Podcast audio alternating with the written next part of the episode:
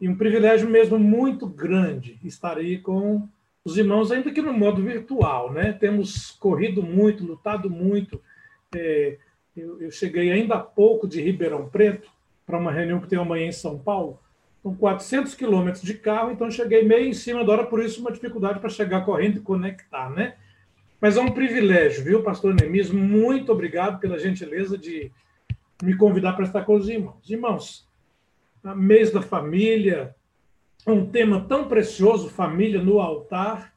Eu queria compartilhar com os irmãos, então, nessa hora, nessa noite, a partir do tema Minha Família no Altar. Eu selecionei alguns textos, eu não vou ler os textos, porque são vários.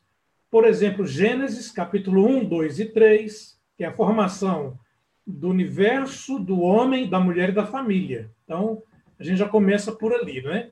Depois nós temos lá em Efésios, capítulo 5, a partir do 22, entrando pelo 6, o estabelecimento de um comando de Deus a partir do apóstolo Paulo para o relacionamento familiar. Depois nós temos Provérbios, clássico texto em que se fala da, do criar a criança no caminho do Senhor, porque certamente quando essa criança crescer, jamais, jamais vai se esquecer dele. Então, esses textos, por base, mas eu queria começar afirmando, irmãos, que nunca, mas nunca mesmo, a família esteve tão ameaçada quanto no atual momento. Mas é interessante que a cada década, os pregadores, os professores e os sociólogos têm falado essa mesma verdade. Nunca a família esteve tão ameaçada cada um no seu âmbito do conhecimento. A sociologia tem um viés para falar da família. A filosofia trata de um viés. A teologia, sobretudo teologia pastoral, nosso coração de pastor, dá um viés bíblico à afirmação de que a família está muito ameaçada. Os novos modelos de família têm demonstrado a verdade desta afirmação o que tem acontecido na nossa sociedade ampara essa afirmação. E os irmãos sabem que recentemente, ou até recentemente, para se pregar no tema da família e fazer algumas afirmações, o pregador tinha que se policiar com as palavras e colocações para que ele não viesse a ferir alguns situacionistas dentro do contexto de família. Meus irmãos, não nos espantemos, não nos espantemos. Se dentro de alguns anos a família vier a desaparecer. Muito embora não sendo esse o plano o propósito de Deus, mas há um risco muito grande, porque o que as telenovelas, a internet e alguns canais de comunicação online têm trazido para dentro do lar tem influenciado, eu diria, malignamente aqueles que se preparam para a formação da futura geração e da futura família. Pensando então nisso, na família no altar, queria começar comentando o charme, charme de uma cerimônia singular, casamento no jardim do Éden, ou o casamento num jardim. A Bíblia diz, num dos seus textos do Gênesis, capítulo 1, o seguinte: que Deus criou todos os animais de forma genérica e chamou-os à existência. E o texto lá diz assim: macho e fêmea os criou. E viu Deus que tudo era muito bom. Ora, logo após a afirmação de que Deus criou macho e fêmea e viu que era muito bom, a gente passa a refletir e pensar verdadeiramente que a criação de Deus quando se trata da família, é algo singular, é bom e é propósito do Senhor a partir da forma como ele criou. E por propósito de Deus, a família foi formada de modo totalmente diferente. Adão, o primeiro homem, irmãos, foi criado de um modo todo especial. Parece-nos até que Deus quis fazer um certo suspense quando, após criar Adão, e colocar Adão como gestor, o gerente, o supervisionador ali do, do Jardim do Éden, O texto diz que Deus viu que Adão estava cumprindo com a ordem de Deus, gerenciando o jardim, dando nomes às coisas, olhando para a natureza de Deus. Aí, imediatamente após, o texto diz assim: Deus viu o homem e disse: Não é bom que o homem esteja só. Não é bom que o homem esteja só. Sabe, irmãos, a, a solidão não está no projeto de Deus. Eu gosto muito do primeiro casamento, o casamento do Éden. Deus cria o homem, o homem começa a atuar no projeto de Deus da natureza, de Deus no jardim do Éden. Aí Deus olha para aquele homem e diz que não é bom que ele estivesse só. E é interessante porque um pouco antes os relatos vão dizer que o homem estava dando nomes aos animais, por exemplo. E eu fico imaginando, olhando para esse texto, o homem Adão dando nomes aos animais. E eu quero partir do princípio que os animais já eram seus casais de animais. Cada animal com a sua espécie e em casais. É nesse contexto, então, que os animais têm companhia que Deus olha e diz: não é bom que o homem esteja só.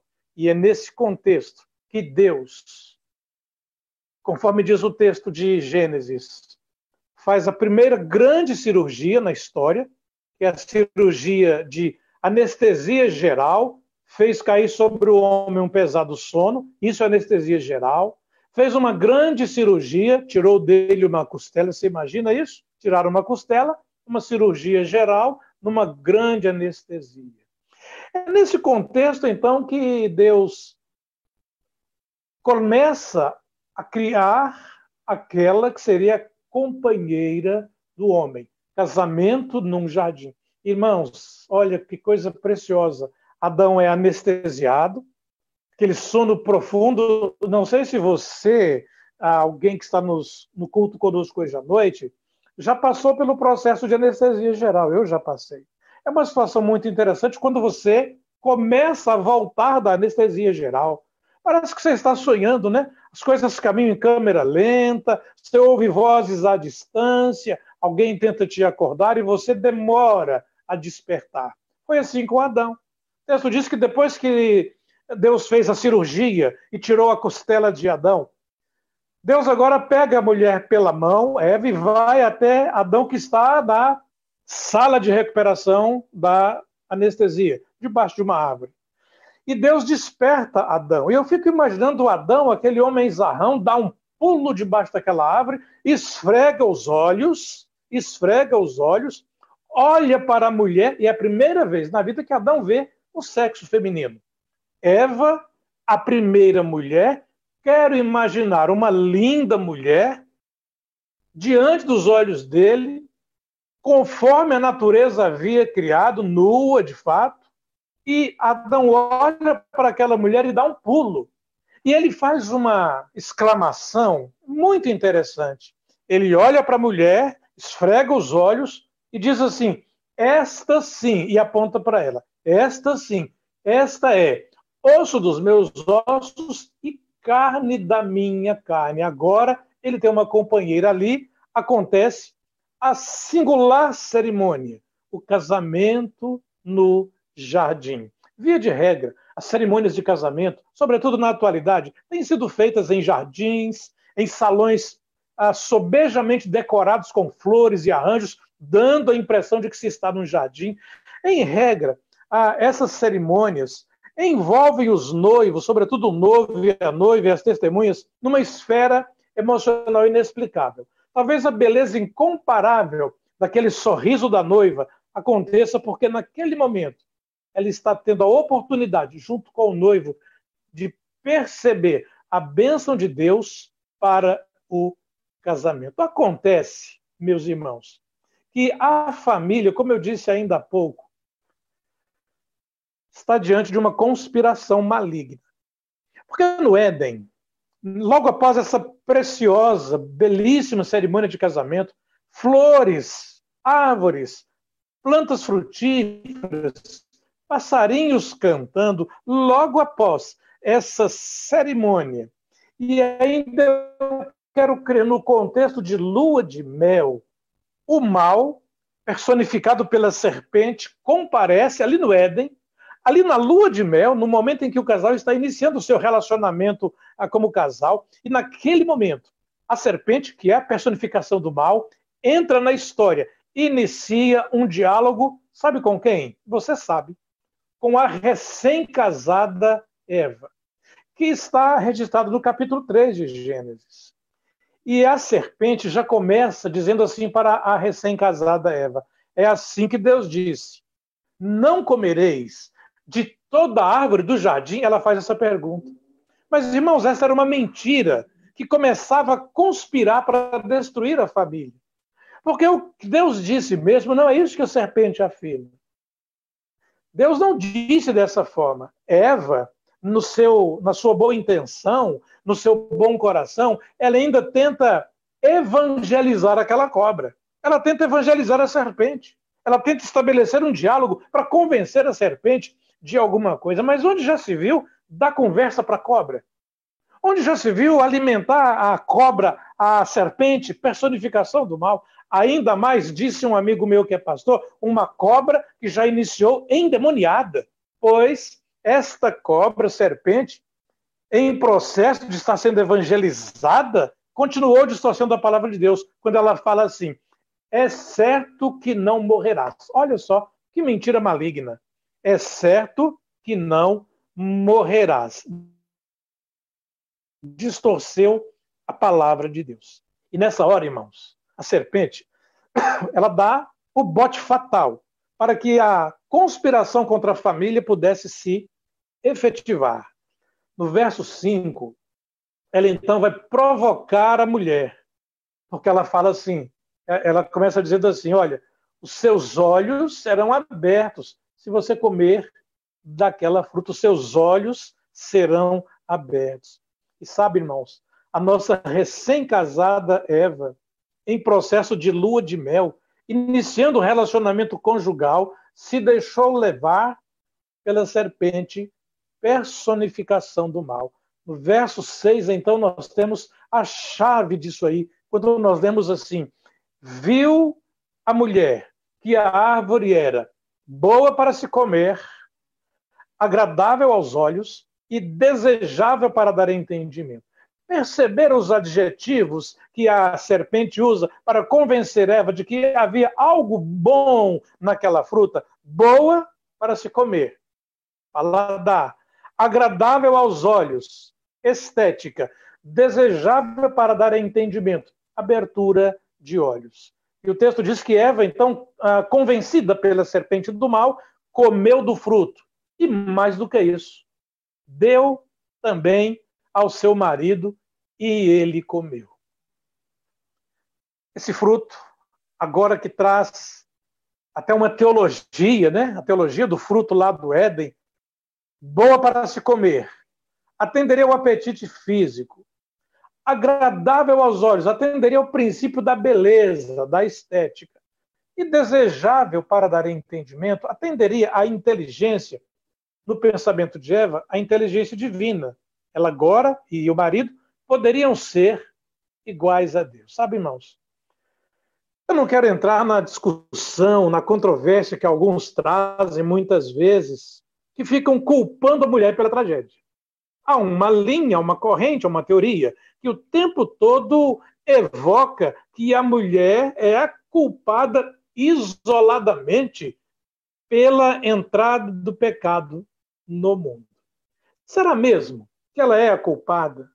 Será que essa teoria poderia prosperar se nós entendermos, primeiro, eles eram recém-casados. Se eles eram recém-casados, Adão, o marido, deveria estar cuidando da sua esposa. Ele deveria estar preocupado em estar ao lado dela para protegê-la. E ele não fez isso. Segundo, se, conforme o texto diz, ela pegou o fruto, comeu, e, diz o texto, imediatamente deu ao seu marido, e ele comeu, sabe o que significa isso? Ele estava de fato perto fisicamente, mas não estava ao lado dela emocionalmente. Porque naturalmente, um papel natural do marido era defender, tomar a frente.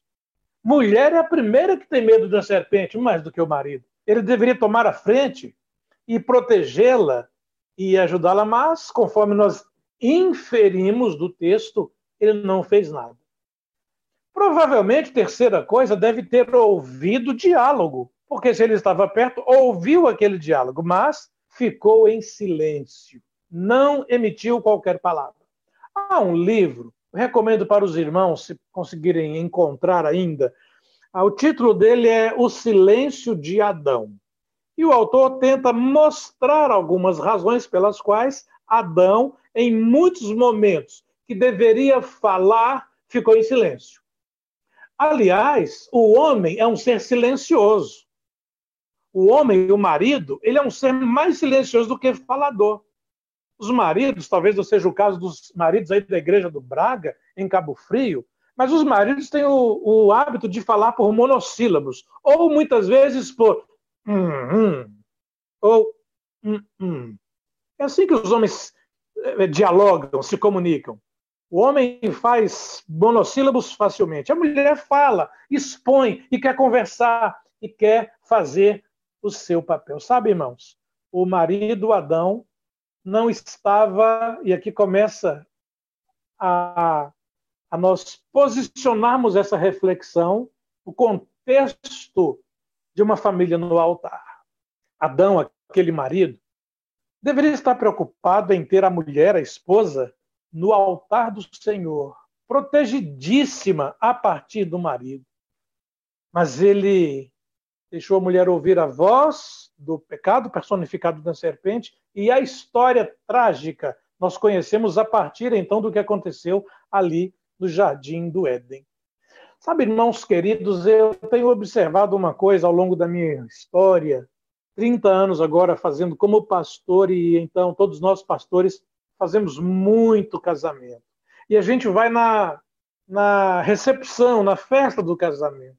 E eu tenho uma, uma crítica muito grande, porque o marido, recém-casado, já começa a deixar a esposa solitária na festa de casamento. Quer prestar atenção nisso? Olha, eu tenho visto nos casamentos e nas recepções, na hora do, do, do, da comida, da conversa, a recém-casada está numa mesa conversando com alguém, o recém-casado em outro lugar, as mãos já não estão mais segurando uma na outra. Ah, para fazer foto tem que ficar chamando. Onde que está o noivo? Onde que está a noiva? Para juntá-los. Eu sempre brinco o seguinte: a partir do momento do casamento, não solte mais a mão da sua esposa. Caminhe com ela, porque isso vai revelar o seu cuidado, o seu amor e como você cuida dela, inclusive espiritualmente o marido tem a obrigação de colocar a família no altar do Senhor. Ele deve levar a família a honrar, a adorar, a cultuar, a viver a vida cristã com intensidade, com muita intensidade. Então, a família está sob conspiração e sob ameaça muito grande. Mas há sempre uma receita. Deus tem sempre misericórdia da família e sempre traz oportunidade à família. Deus não abandonou a família que tanto amou, até porque ele a criou. Deus viu a família a partir de Adão e Eva caindo, mas fez o seu melhor para contra-atacar a conspiração da serpente lá no Éden. E Deus usou a própria Eva, aquela que fora inicialmente enganada, e prometeu que a partir dela, da mulher, haveria de vir Jesus, que então agora sim destruiria a serpente, esmagaria a cabeça da serpente. Eu quero crer que essa é a primeira, é o primeiro sinal, ou manifestação da misericórdia de Deus na Bíblia, quando ele trata o casal, a partir da mulher, com misericórdia, oferecendo o grande privilégio da mulher participar do processo da salvação da humanidade. Dela viria o Salvador da humanidade. Deus deu oportunidade a partir da misericórdia. Isso nos conduz, irmãos, ao pensamento de que a família precisa estar no altar do Senhor e se restaurar para vencer a conspiração. A palavra de Deus, estou caminhando para fechar essa reflexão. A palavra de Deus, ela traz sempre sábias orientações para que toda a família sobreviva aos ataques que a serpente iniciou no jardim do Éden. Em Gênesis 2:24 nós lemos assim: Por isso deixa o homem pai e mãe se une à sua mulher, tornando-se os dois uma só carne. Irmãos, essa é a lei maior do casamento. É a lei máxima do casamento.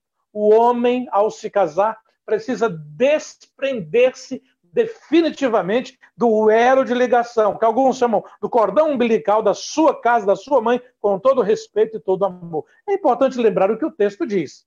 Por isso, o homem deixa pai e mãe. Olha só, deixa eu parar um pouquinho aqui.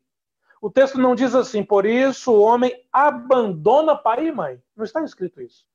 Esse deixar aqui é geográfico, sai do lar, ele é emocional, para de depender, e ele é econômico-financeiro, não precisa mais da ajuda financeira. Esse deixar não é abandonar os pais, mas é cumprir o projeto de Deus quando se inicia uma nova família. Irmãos, a partir do casamento, o homem constrói sua família. E essa transição interessante, brusca, de filhinho da mamãe para chefe da casa, é um processo complexo que o homem tem que resolver. E ele tem que resolver. Eu me lembro, irmãos, eu era recém-casado, fazendo 30 anos isso. E eu fui visitar um amigo, colega de seminário, que eu havia feito o casamento dele em São Paulo, na capital. Ele era recém-casado, estava com seis meses de casamento, e eu fui com a minha esposa, não tínhamos filhos ainda, visitar o casal. E nós chegamos para passar um final de semana com esse colega, pastor, recém-casado de São Paulo, no apartamento deles. E no sábado à noite, nós sairíamos para comer uma pizza perto da casa dele, irmãos. A, a esposa dele, recém-casada, foi passar a camisa dele para sairmos. Eu já estava pronto com a minha esposa, a esposa dele, recém-casada, feliz da vida, passou a camisa, veio, entregou nas mãos dele perto de nós. Ele olhou para a camisa e instintivamente disse assim: A minha mãe passava melhor a camisa. Meus irmãos, eu e minha esposa ficamos muito constrangidos. Muito constrangidos. E aquilo que ele fez não se faz. Ele tinha que ter lembrado que ele agora deixou de ser o filhinho da mamãe para ser o chefe do seu lar, o marido zeloso, amoroso da sua esposa. Quando nós temos essa noção e nós que orientamos os nossos, as nossas ovelhas para o casamento, temos que deixar isso bem claro. O marido, ao se casar, ele deixa de ser o filhinho da mamãe e agora ele é o marido. E a mulher da mesma forma. Mas eu quero só ressaltar aqui o texto diz isso. Por isso, deixa, mas não abandona o homem pai e mãe e se une à sua mulher. E são os dois uma só carne. A segunda coisa que o texto fala é para as mulheres. Provérbios 14, verso 1 diz assim: os irmãos conhecem o texto. A mulher sábia edifica sua casa, mas a tola, com as suas próprias mãos, a destrói. Irmãos, olha, Deus dotou a mulher de qualidades emocionais próprias para ser o elo de ligação e harmonia na família. A figura do pai tem um simbolismo muito importante na formação dos filhos, mas olha, a educação dos filhos no dia a dia tem sido um atributo da mãe. É possível que na formação do caráter do filho, a presença do caráter da mãe seja muito mais encontrada do que muitas vezes a do pai, porque a mãe é que fica, em regra, muito mais tempo, a partir de nove meses de gestação, com os filhos. A mulher sábia abençoa os filhos e os prepara para a vida conjugal. E além de falar aos maridos e às mulheres, a Bíblia fala aos filhos. Lá em Efésios, capítulo 6, o texto clássico, Filhos, obedecei a vossos pais no Senhor, pois é justo. Honra teu pai e tua mãe, que é o primeiro mandamento com promessa, para que te vá bem e se prolongue teus dias sobre a terra. Pais, não provoqueis os filhos à ira, mas criai-os na admoestação do Senhor. Irmãos, não foi coincidência nenhuma que o apóstolo Paulo conclui o capítulo 5 de Efésios e entra pelo capítulo 6 falando da família, da família, e na mesma sequência exorta a que nós tomemos posse da armadura de Deus, para quê? E ele diz: para vencer as astutas ciladas do diabo. Há uma conexão disso com Gênesis, percebe? Há uma conexão disso com Gênesis.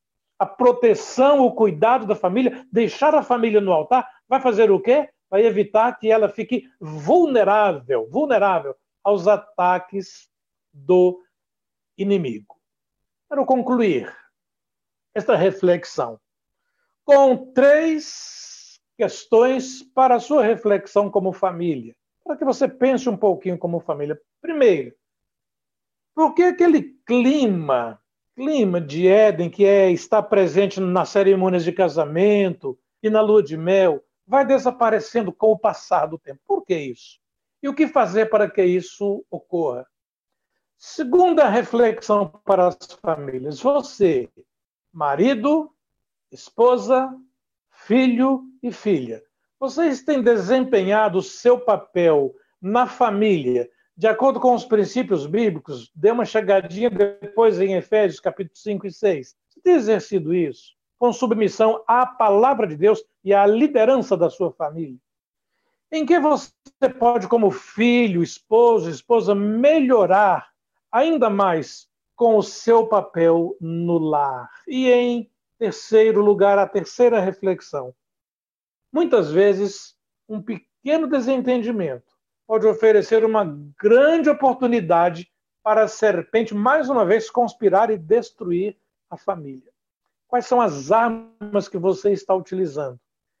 Se a sua família estiver no altar do Senhor todos os dias, todos os instantes, em louvor e adoração, alimentando-se da palavra do Senhor e submetendo-se à vida familiar no seu todo, meu irmão, minha irmã, a família vai sobreviver. E aí eu quero contrapor a minha afirmação inicial dizendo que a família pode desaparecer. Se nós cultivarmos esses princípios bíblicos, certamente a família vai prevalecer. A família vai ser honrada, a sociedade vai ser transformada para a honra e glória do nosso Deus. Amém.